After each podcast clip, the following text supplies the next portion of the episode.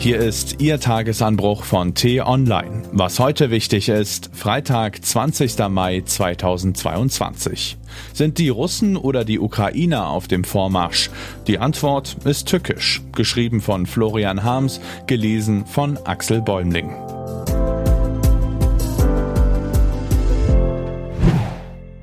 Die Schlinge zieht sich zu. Aus der Ferne sieht er furchteinflößend aus. Doch je näher er kommt, desto mehr schrumpft er auf Normalmaß. Wer könnte das sein? Ganz klar, ein Scheinriese. Was wenige wissen, Scheinriesen gibt es wirklich. Einer von ihnen sorgt gerade für Schlagzeilen. Es ist die russische Armee.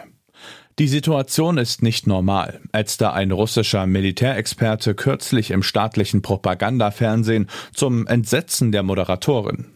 Man solle sich nicht in die Tasche lügen. Die ukrainische Armee befinde sich keinesfalls kurz vor dem Zusammenbruch. Die Kampfmoral der Ukrainer sei hoch, ihre Armee professionell und hinter ihr stehe eine Allianz aus 42 Staaten, die modernste Waffen liefere. Russland befinde sich in totaler geopolitischer Isolation. Die Situation werde aus Moskauer Sicht ganz klar schlechter.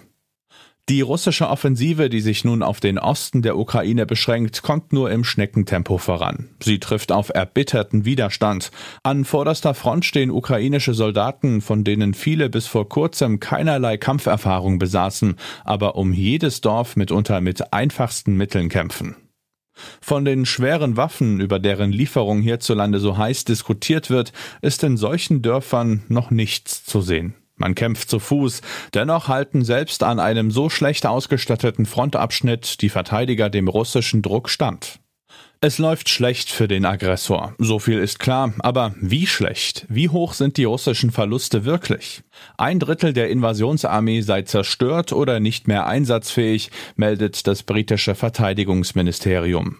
Doch bei den forschen Einschätzungen ist Vorsicht angebracht, denn genau darum handelt es sich, nur um Schätzungen. Sie stützen sich auf allerlei Annahmen, doch nichts Genaues weiß man nicht. Mit Gewissheit darf man jedoch feststellen, dass die russische Armee nicht nur mit dem Gegner, sondern auch mit sich selbst ringt.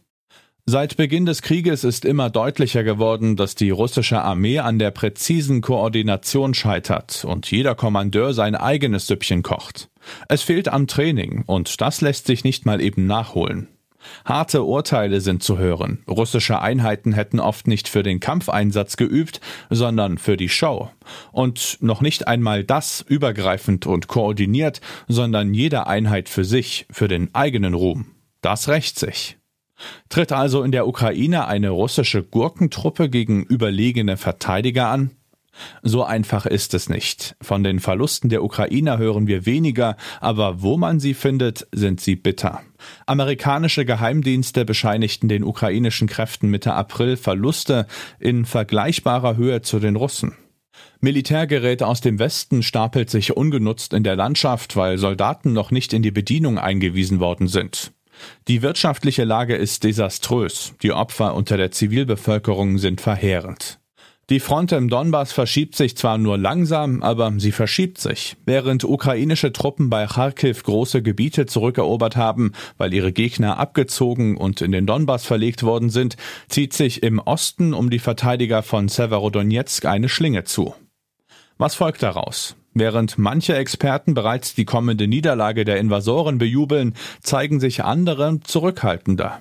Konsens scheint immerhin zu sein, dass den Russen nach dieser Offensive die Kräfte für einen weiteren Anlauf fehlen. Aber das bedeutet noch lange nicht, dass die ukrainischen Generäle ihrem eingegrabenen Gegner dessen Eroberungen einfach wieder abnehmen können. Sobald die russischen Angreifer den Rollenwechsel zum Verteidiger erst einmal vollzogen haben, wird es leichter für sie. Ohne eine politische Lösung dürfte sich der Krieg noch lange hinziehen. Denn das ist auch so eine Sache, die man über Scheinriesen wissen muss. Sie schrumpfen auf Normalmaß, aber sie werden nicht zum Zwerg. Was heute wichtig ist. Wann beginnt denn nun die Zeitenwende, die Olaf Scholz Ende Februar ausgerufen hat? Keine Ministerin steht so unter Druck wie Christine Lambrecht. Umso interessanter war das ausführliche Gespräch, das die T-Online-Reporter Bastian Brauns und Sven Böll mit ihr geführt haben. Und Heutzutage ist ein Atlantikflug keine große Sache mehr. Für eine Frau war er noch ein gefährliches Abenteuer. Wer sie war, lesen Sie auf unserem historischen Bild. Diese und andere Nachrichten, Analysen, Interviews und Kolumnen gibt's den ganzen Tag auf t-online.de. Das war der T-Online Tagesanbruch vom 20. Mai 2022, produziert vom Online-Radio- und Podcast-Anbieter Detektor FM. Heute Abend gibt es den Tagesanbruch am Wochenende mit dem Rückblick auf das wichtigste Thema der Woche mit Diskussion und Einordnung. Ich wünsche Ihnen einen frohen Tag. Ihr Florian Harms.